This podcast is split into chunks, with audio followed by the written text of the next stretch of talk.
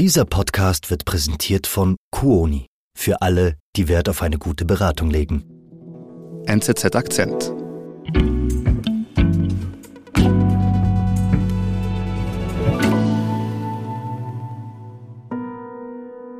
Es ist ein grauer Wintertag im Jahr 1998. Es ist Dezember. Der ist meistens sehr grau im Norden Frankreichs.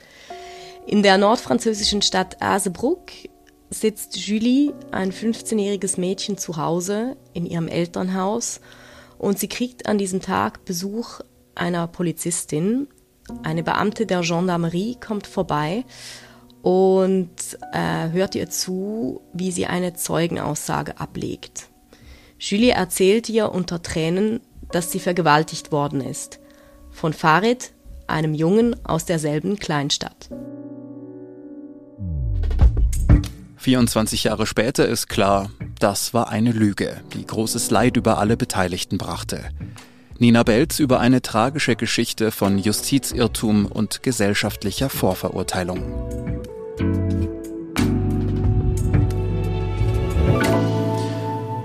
Nina, was weiß man denn über diese Julie? Julie ist, wie gesagt, 15 Jahre alt, ein Teenager. Sie ist die jüngste von drei Kindern in einer Familie, die relativ gut situiert ist. Die Eltern leiten ein kleines Unternehmen. Mhm. Und diese Familie lebt in einer Kleinstadt im Norden Frankreichs, in Hasebruck. Und Julie, die macht, was Teenager so gerne machen. Die geht aus, sie tanzt sehr gerne, in ihrer Freizeit geht sie ins Kino. Ja, so ein typischer Teenager eben. Mhm. Okay. Und sie erzählt aber der Polizei, sie sei von einem jungen Mann aus derselben kleinen Stadt vergewaltigt worden. Genau. Und zwar von Farid, der ist 17 Jahre alt, ist Sohn eines marokkanischen Einwanderers und einer französischen Mutter. Mhm. Und Julie erzählt dieser Polizistin, die eben äh, zu ihr nach Hause kommt, dass sie zunächst von Farid und seinen Freunden sexuell belästigt worden sei und dann später noch im Sommer bei einer zweiten Begegnung sogar von Farid vergewaltigt worden sei. Und was passiert dann? Farid wird festgenommen und befragt und er sagt, äh, er habe Julie zwar einige Male gesehen, in so einer Kleinstadt läuft man sich ja auch ab und zu über den Weg in der gleichen Altersgruppe.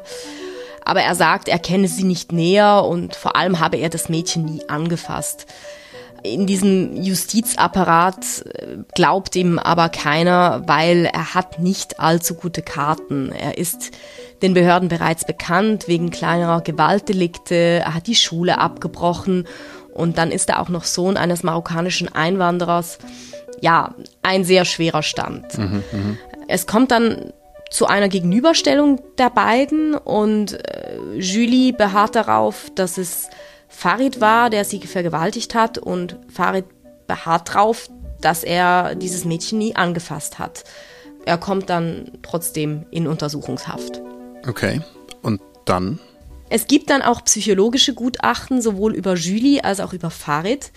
Bei Farid heißt es, die Intelligenz sei an der unteren Grenze des Normalen. Er hätte eine eher schlechte Impulskontrolle und außerdem kaum Erfahrung. Also das französische Wort Armut wird hier benutzt. Eine Armut an Erfahrung mit dem anderen Geschlecht mhm. und auch mit, äh, mit sexuellen Erfahrungen.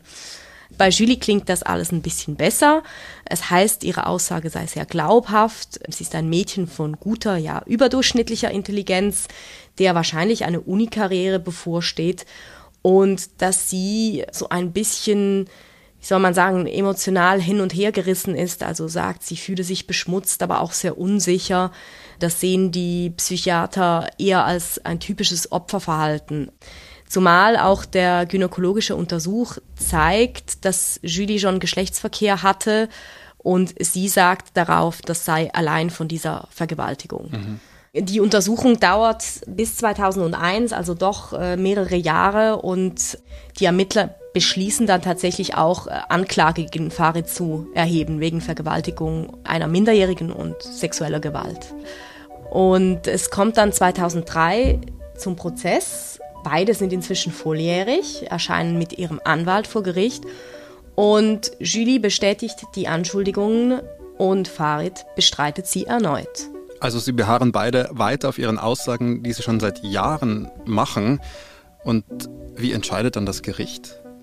Das Gericht verurteilt Farid für die beiden Tatbestände, also sexuelle Gewalt und Vergewaltigung einer Minderjährigen, mhm. und zwar zu fünf Jahren Haft, aber vier Jahre davon auf Bewährung.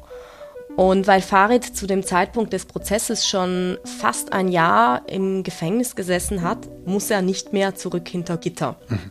Und dazu kommt, dass seine Eltern 17.000 Euro an Julie bezahlen müssen als Abfindung. Okay. Und was macht Farid dann? Ja, seine Anwälte raten ihm nicht in Berufung zu gehen, weil trotz allem das Urteil relativ mild ausfällt. Vor allem diese vier Jahre auf Bewährung, das heißt eben, dass er nicht mehr ins Gefängnis muss. Und ja, wenn er Berufung einlegt, riskieren sie in den Augen der Anwälte eigentlich eher eine höhere Strafe.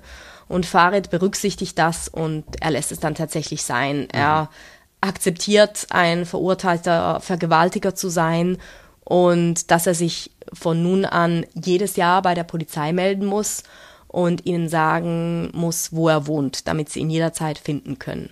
Mhm. Und dann? Ja, die Jahre ziehen ins Land und 14 Jahre später, also 2017, schreibt Julie, die ist inzwischen 34, verheiratet und hat ein Kind, einen Brief an die Staatsanwaltschaft. Okay, und was steht in diesem Brief? Julie schreibt, dass sie damals 1998 gelogen hat und dass Farid unschuldig sei. Wir sind gleich zurück.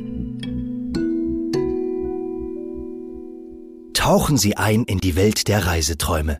Geballtes Reiseknow-how, leidenschaftliche Experten und persönlicher Service machen uns zu Ihrer kompetenten Reisebegleitung in alle Ecken der Welt. Vereinbaren Sie jetzt Ihren persönlichen, telefonischen oder virtuellen Beratungstermin auf quoni.ch und freuen Sie sich schon bald auf Ihre schönsten Tage im Jahr.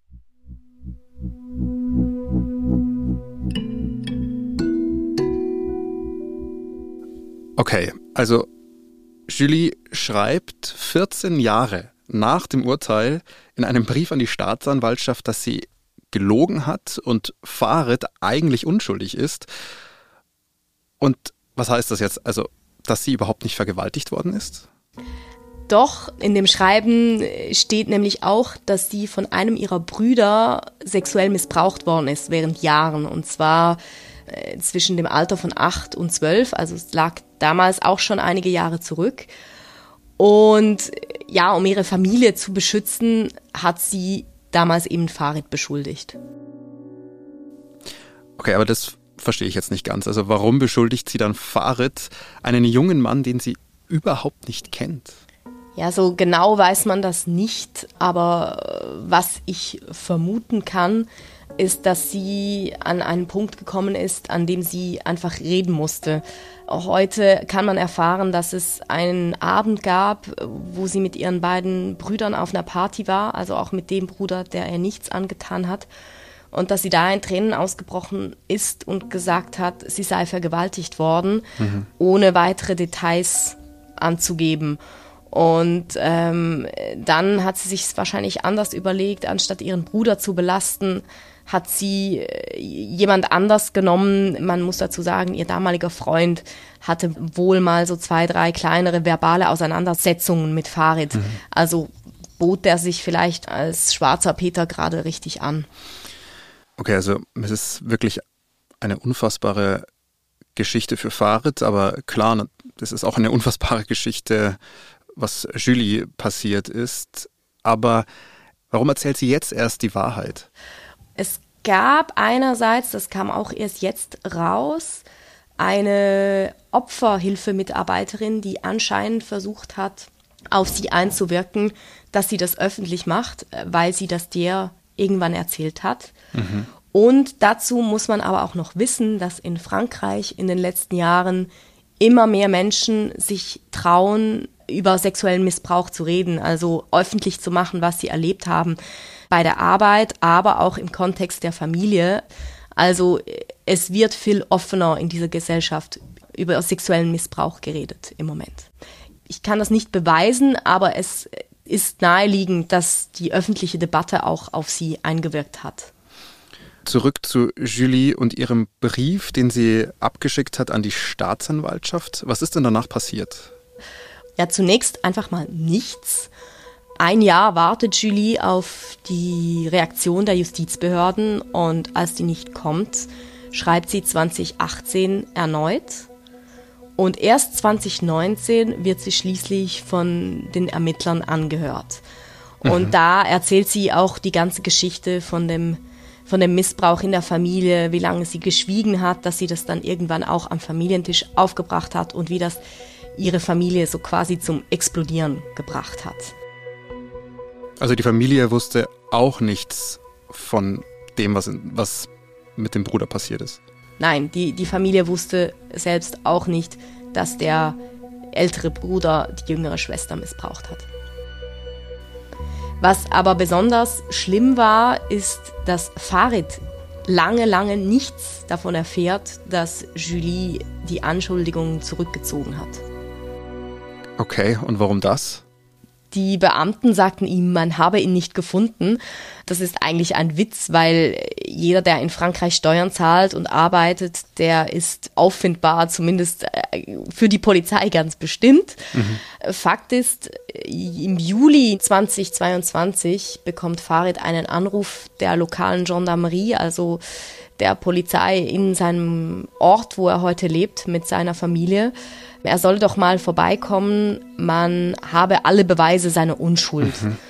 Und Farid ist dann dahin gefahren. Angeblich hat er noch unterwegs seinen Eltern Bescheid gesagt, denen es äh, gesundheitlich nicht so gut geht. Und er kommt da an und bekommt ein dickes Dossier mit allen Unterlagen überreicht.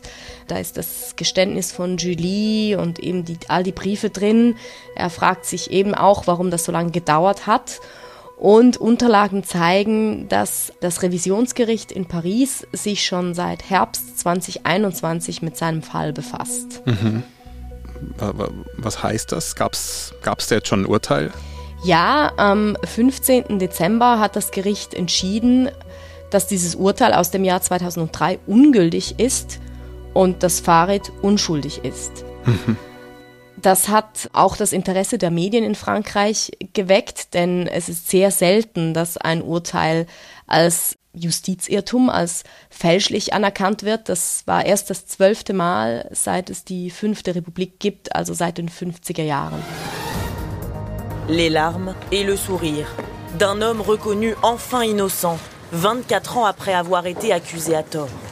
Und darum standen dann auch einige Medien vor dem Gericht, als äh, Farid da rausgetreten ist nach dem Urteil. Euh, euh, ja, er sagt, dass er eigentlich gar nicht so wirklich weiß, was er sagen soll und dass er erleichtert ist und vor allem, dass er niemanden wünscht, das erleben zu müssen, was er erlebt hat. Le plus atroce, c'est d'être euh, emprisonné dans sa, dans sa tête. Parce que tous les jours, tous les jours, je me posais la question, le pourquoi. Pourquoi moi et pourquoi also, qu'est-ce qu'a fait 24 Jahre des Leidens, der Angst, ähm, des Eingeschlossenseins in seinem Kopf.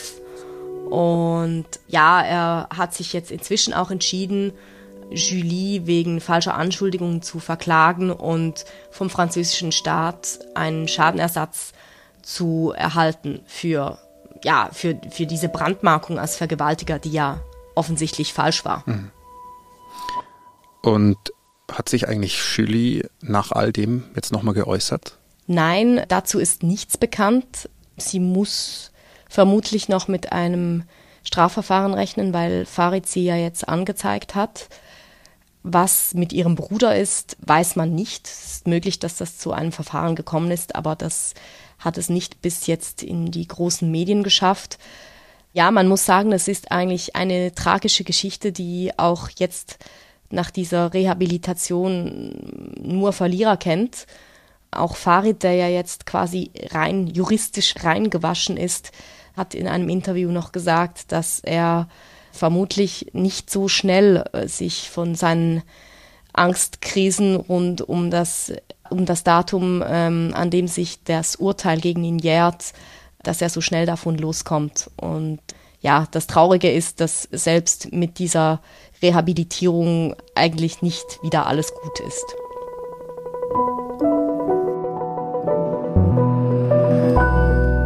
Vielen Dank und liebe Grüße nach Paris. Danke dir. Tschüss.